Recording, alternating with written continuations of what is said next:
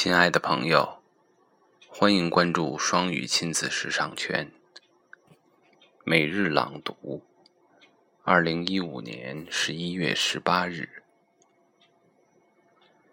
Sad is a cloudy, tired feeling. Nothing seems fun when I feel sad. I don't like feeling sad.